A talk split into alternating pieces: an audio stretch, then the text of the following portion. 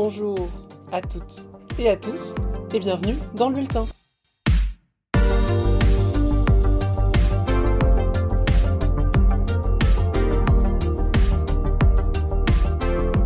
Bienvenue dans le deuxième épisode du Bulletin, le podcast qui traite de l'actualité électorale européenne. Tout d'abord, un rapide mot pour vous remercier de vos écoutes. J'ai quasiment atteint mon objectif pour l'épisode 1, j'enregistre ceci dimanche soir, donc un grand merci du fond du cœur, en espérant que nous continuerons sur cette lancée pour l'épisode du jour. Dans celui-ci, nous aborderons principalement les élections législatives en Pologne de ce dimanche, vous aurez ensuite droit à la revue des dramas, suivi d'un détour en Grèce avec A Petit Pas vers 2024. Et enfin, Couleur locale sera consacrée aux dernières élections régionales en Allemagne. Voilà le programme. Merci à vous d'être en ma compagnie et c'est parti. We did it, we did it, Joe. Ils l'ont fait. L'opposition démocratique a remporté les élections législatives en Pologne de ce dimanche. Les quelques 30 millions d'électeurs polonais étaient appelés aux urnes afin de renouveler les deux chambres du Parlement la diète et le Sénat. La fin de droit et justice au gouvernement pourrait bien annoncer un nouveau départ pour la Pologne après huit ans de dérives illibérales et antidémocratiques. Avant de commencer, un petit détour par le mode de scrutin. Les 460 sièges de la Diète, ou Sejm en polonais, sont élus selon un scrutin proportionnel. Le seuil pour obtenir des députés est fixé à 5% pour les partis et 8% pour les coalitions. Cependant, la Pologne est découpée en 41 circonscriptions pour ses législatives. Du côté du Sénat, c'est plus simple. Il y a 100 sénateurs, donc 100 circonscriptions, où le candidat arrivé en tête est élu, qu'il obtienne une majorité absolue ou non. Je vais désormais essayer de vous résumer succinctement la scène politique polonaise et les enjeux propres à ces élections. Depuis 2015, Varsovie est gouvernée par les nationaux conservateurs de droit et justice, ou PIS, le parti ayant été réélu brillamment en 2019 avec plus de 43% des voix, un record dans le pays. Il faut noter que ce n'est pas le fondateur de Droit et Justice, j'ai nommé Jarosław Kaczynski, qui occupe le poste de Premier ministre. Depuis 2017, ses fonctions revient à Mateusz Morawiecki. L'année suivante cette reconduction, ce fut au tour du président Andrzej Duda d'être réélu. Il le fut néanmoins avec un petit 51% des voix. Mais cette victoire est fondamentale pour le PIS. Le président dispose d'un pouvoir de veto sur toutes les lois votées par la Diète, celle-ci ne pouvant l'outrepasser qu'avec une majorité des 3 cinquièmes. Suite à ce double échec, le principal parti d'opposition, les libéraux conservateurs de la plateforme civique, ont vu le retour à leur tête de l'ancien Premier ministre et ancien président du Conseil européen, Donald Tusk, bien que celui-ci soit une personnalité clivante dans le pays. En vue des législatives, ils ont formé une alliance, la Coalition civique, ou KO, avec des petits partis écologistes, libérales et féministes. Vous connaissez désormais les deux principales formations de Pologne, celles qui font la vie politique du pays depuis la deuxième moitié des années 2000. Mais ces législatives ont vu le renforcement de formations souhaitant concurrencer ce duopole. La gauche s'est rassemblée au sein d'une union baptisée fort à propos Lewica, gauche en polonais. À la droite du PIS s'est rassemblé un aéropage de libertariens, monarchistes et nationalistes au sein de la Confédératia.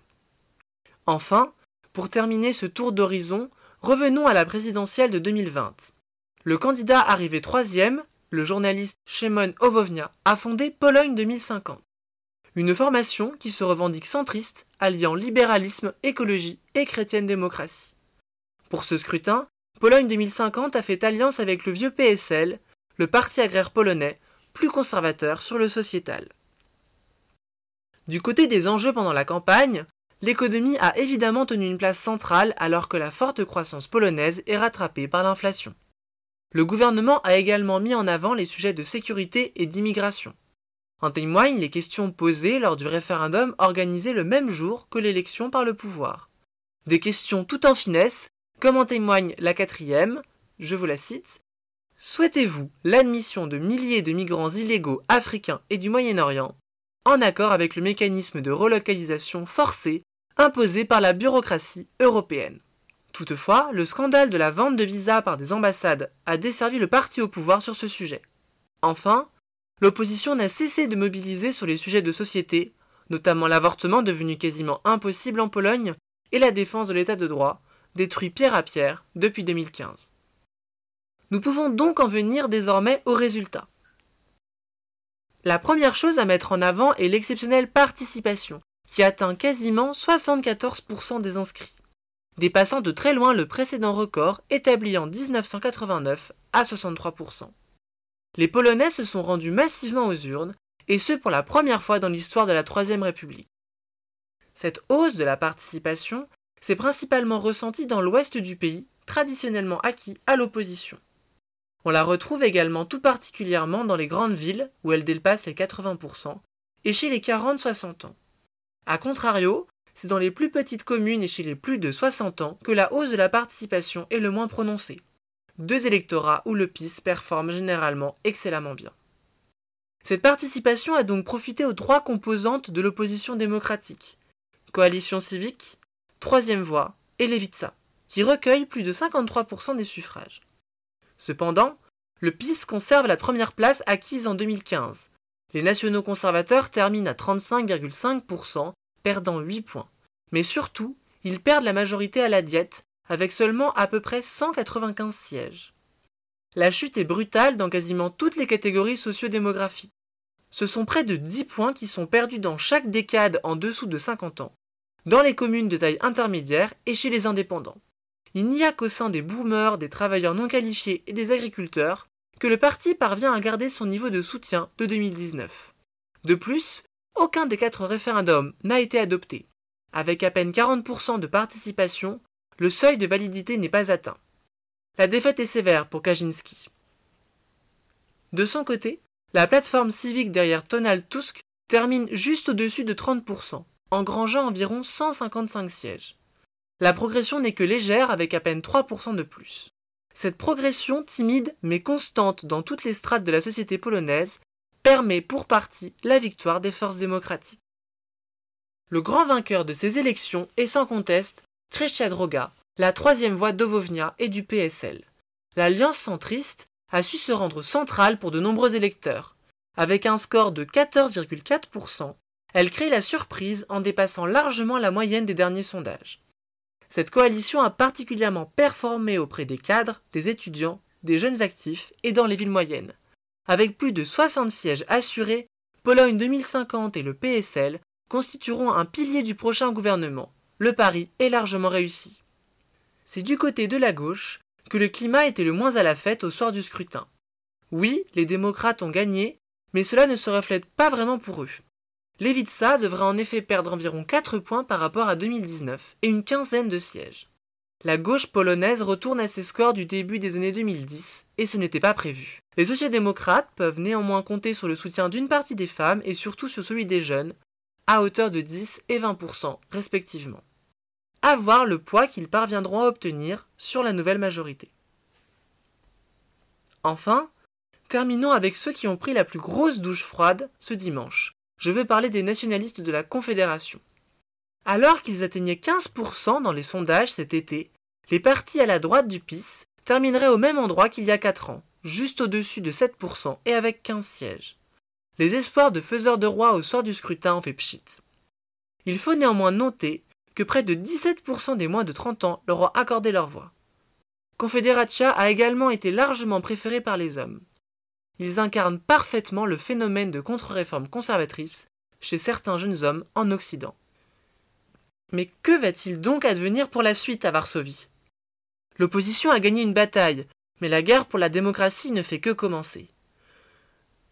Cette opposition démocratique a beau disposer de près de 15 sièges de majorité à la diète et de 57 sénateurs sur 100, il reste l'obstacle du veto présidentiel. L'élection présidentielle de 2025 sera cruciale à remporter pour les forces démocrates, si elles veulent tourner la page de la démocratie illibérale du PIS. En attendant, le PIS utilisera tous les pouvoirs présidentiels pour entraver la nouvelle majorité, notamment sur la question de l'avortement et de l'état de droit. Rien que pour la nomination du candidat au poste de Premier ministre, Droit et Justice revendique un essai en tant que parti en tête. Si un candidat du PIS venait à être désigné en premier par le président Douda, on devrait certainement attendre jusqu'à début janvier 2024 pour voir se mettre en place un gouvernement tous que trois. Cependant, un tel gouvernement pourra compter sur le soutien sans faille de Bruxelles, notamment avec le déblocage des fonds du plan de relance Next Generation EU. Une aide bienvenue en ces temps de crise économique. La fin de l'isolement de la cinquième puissance du vieux continent aura des conséquences que nous ne pouvons encore distinctement imaginer. En tout cas, la démocratie polonaise a peut-être été sauvée ce dimanche. What, Gary? What's wrong? I know you think I'm melodramatic, ma'am. I know you're melodramatic. Our world has just ended.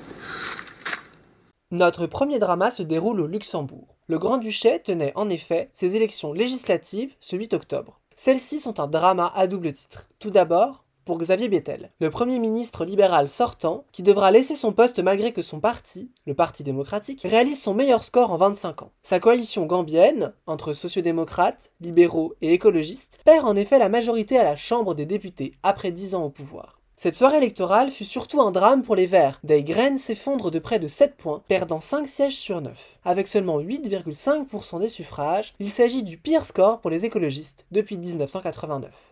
Cet effondrement laisse le champ libre au Parti populaire chrétien social pour revenir au pouvoir. Cependant, ces derniers n'engrangent pas de gains significatifs. Il reste le premier parti du Luxembourg, comme toujours depuis l'après-guerre, avec un peu moins de 30% des voix.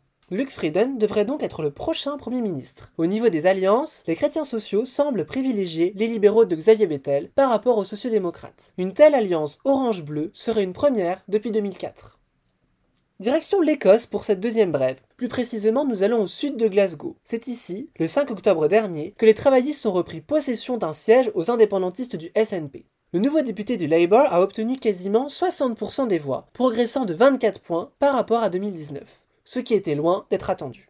Il s'agit là d'un très bon signe pour Keir Starmer. Si les travaillistes réussissent à retrouver leur niveau des années 2000 en Écosse, les portes du 10 Downing Street ne leur seront que plus ouvertes. Cette partielle met également en lumière la crise que connaît le SNP depuis le départ de Nicolas Sturgeon l'année dernière. Un cycle de 10 ans semble prendre fin en Écosse. Des évolutions outre-Manche que nous suivrons évidemment avec attention. Notre dernier drama est l'occasion de faire une petite mise au point sur la situation en Slovaquie. Comme attendu, le SMER de Robert Fico a signé un pré-accord de coalition avec les sociodémocrates du CLAS et les nationalistes du SNS. Face à cette alliance avec l'extrême droite, le Parti socialiste européen a décidé d'exclure le SMER de ses membres. Alors, pour ceux qui ne seraient pas familiers avec la partitologie européenne, le Parti socialiste européen, ou PSE, regroupe les partis sociodémocrates et travaillistes du continent. Il est affilié à l'international socialiste et est représenté par le groupe SND au Parlement. L'exclusion concerne également Classe, ce qui était plus inattendu. Dans une vidéo datée de ce vendredi, le président du PSE, l'ancien Premier ministre de Suède, Stefan Löfven, a mis en avant les positions pro-russes ainsi que sur l'immigration, l'état de droit et les droits LGBTQ des partis concernés pour justifier cette décision.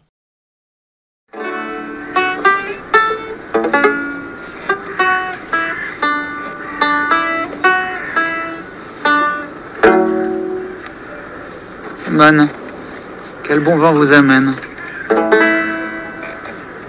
m'a dit que je pourrais vous trouver ici.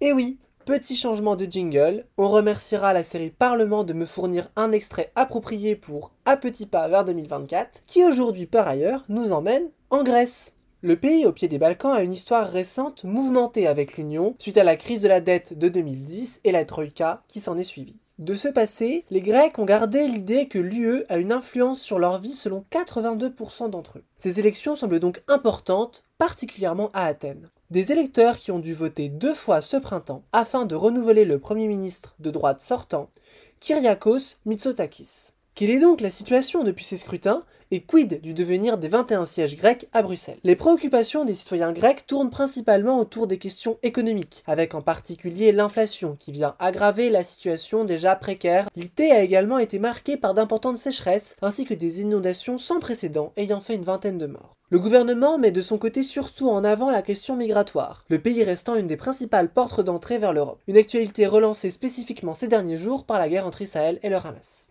C'est dans ce contexte que se sont déroulées les élections municipales et régionales du 8 et 15 octobre. Elles ont été marquées par une abstention atteignant les 48%, en droite ligne avec celle des dernières législatives de juin. Nouvelle démocratie, le parti au pouvoir, en est sorti vainqueur avec près de 49% des voix au premier tour. Mais face à une gauche unie au second, il perd Athènes et Thessalonique, et ne parvient pas à remporter de nouvelles régions comme cela était son objectif. Il est à noter que les sondages le donnent plutôt en dessous des 40%, néanmoins, un tel score en juin leur permettrait d'apporter 10 sièges au PPE. Vient ensuite Syriza, dont le nouveau chef, Stéphanos Kasselakis, n'a pas réussi à créer une dynamique derrière lui. Et en effet, on ne connaît pas encore l'orientation qu'il va donner au parti, l'ancien trader aux États-Unis étant loin de l'altermondialisme des origines du parti. Un score entre 15 et 18% constituerait une nouvelle perte sèche pour la gauche radicale à Bruxelles. Son concurrent direct à gauche, les sociodémocrates du PASOK Kinal, stagnent quant à eux toujours autour des 12% obtenus en juin. Mais le symbole de la prise d'Athènes peut augurer d'un avenir meilleur. La dynamique est bien plus du côté des communistes ligne dure du KKE. Ces derniers ont obtenu 10,5% des voix au régional et ont gardé Patras, la troisième ville du pays. Si leur dynamique se poursuit d'ici là, le parti devrait connaître son meilleur score depuis 1989, les élections européennes étant de surcroît un scrutin où il surperforme en général. Il faudra également surveiller les nationaux conservateurs de Solution grecque, qui pourraient apporter deux sièges précieux aux conservateurs et réformistes européens dans leur quête d'influence au Parlement.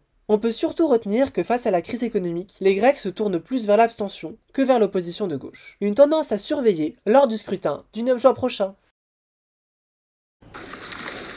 C'est un faux passeport. Non, c'est un vrai, c'est le nom qui est faux. Ah. Quelle est la différence avec un faux passeport? Alors, un vrai faux passeport, c'est un vrai passeport avec un faux nom. Un faux vrai passeport, c'est un faux passeport avec un vrai nom. D'accord. Il y a aussi le faux faux, qui est un faux passeport avec un faux nom, et le vrai vrai, qui est un vrai avec un vrai nom. Il y a maintenant dix jours, près d'un quart des électeurs allemands étaient appelés aux urnes pour des élections régionales dans les deux Länder de Bavière et de Hesse. La Bavière, j'imagine que tout le monde situe dans le sud de l'Allemagne. Pour la Hesse, sachez que c'est dans le centre-ouest du pays, vers Francfort, si ça peut aider. Ces élections se tiennent à mi-chemin du mandat d'Olaf Scholz à la chancellerie et de son Ampel Coalition entre sociodémocrates, écologistes et libéraux. On peut ainsi essayer d'en tirer quelques enseignements sur la situation actuelle en Allemagne. Tout d'abord, intéressons-nous aux résultats de la CDU-CSU, la droite chrétienne-démocrate, qui gouverne les deux lenders concernés. Principal parti d'opposition au niveau fédéral, l'Union a su profiter de cette position. En témoigne la très forte progression en S, où le parti obtient son meilleur score en 10 ans, avec 34,5% des voix, une hausse de presque 8 points. La petite sœur bavaroise de la CDU, la CSU, a quant à elle réussi à rester stable autour de 37% ce qui n'était pas gagné à l'origine. Cependant, Markus Söder, le ministre-président sortant, aurait pu attendre mieux suite à sa campagne très anti-migrant et anti-écologie. La CSU s'est retrouvée concurrencée sur sa droite par son partenaire de coalition, les électeurs libres, Freie Feller en VO. Ce mouvement conservateur localiste a obtenu un résultat de rêve selon son leader avec 15,8% des voix, en progression de 4 points. Un succès qui s'est fait malgré la révélation d'écrits antisémites par ce même leader, dans sa jeune. En parlant d'antisémites, passons au grand vainqueur de ces régionales, j'ai nommé l'AFD. Le Parti national conservateur obtient en effet ses meilleurs résultats dans les deux Länder, mais également plus largement en Allemagne de l'Ouest. Le parti progresse de 4 points en Bavière et de 5 points en Hesse, où il dépasse toutes les espérances, en terminant deuxième avec 18% des voix. C'est la première fois que l'extrême droite arrive à une telle position dans l'ex-RFA. Ces résultats sont révélateurs d'une dynamique nationale certaine, mais il faut néanmoins souligner que l'immigration était l'enjeu principal pour quasiment 40% De ce fait, il sera intéressant de voir si l'AFD parvient à garder de tels scores lorsque l'actualité médiatique aura changé. Enfin, étudions la véritable claque que constituent pour les partis au pouvoir ces scrutins. Les sociodémocrates du SPD, tout autant que les Gruneux, sous-performent par rapport au sondage. Le SPD connaît son plus mauvais score historique dans les deux régions, atteignant péniblement 8% en Bavière. Les Gruneux subissent également des pertes de 3 à 5% et terminent en quatrième position dans les deux scrutins. Pour un parti qui se voyait il y a encore 3 ans à la chancellerie, c'est coup dur. Du côté des libéraux du FDP, le parti connaît son pire score depuis 20 ans en Bavière et depuis 10 ans en S. Par ailleurs, dans cette dernière, il ne dépasse le seuil fixé à 5% que de 980 voix. Il s'en est fallu de peu pour une nouvelle sortie d'un parlement régional. Pour terminer ce tour d'horizon, un petit mot de dealing. La gauche radicale s'effondre de près de moitié dans les deux lenders, n'obtenant aucun élu. Leur marginalisation se poursuit inlassablement. Et bien voilà, c'en est terminé pour cet épisode germano-gréco-polonais. J'espère que ça vous aura plu. N'hésitez pas à me faire vos retours et commentaires sur Twitter et Instagram. Quant à moi, je vous dis rendez-vous le 1er novembre pour un nouvel épisode. Ce troisième opus abordera, entre autres, les législatives en Suisse. Il ne me reste plus qu'à vous souhaiter une bonne fin de semaine, portez-vous bien et à très vite dans le bulletin.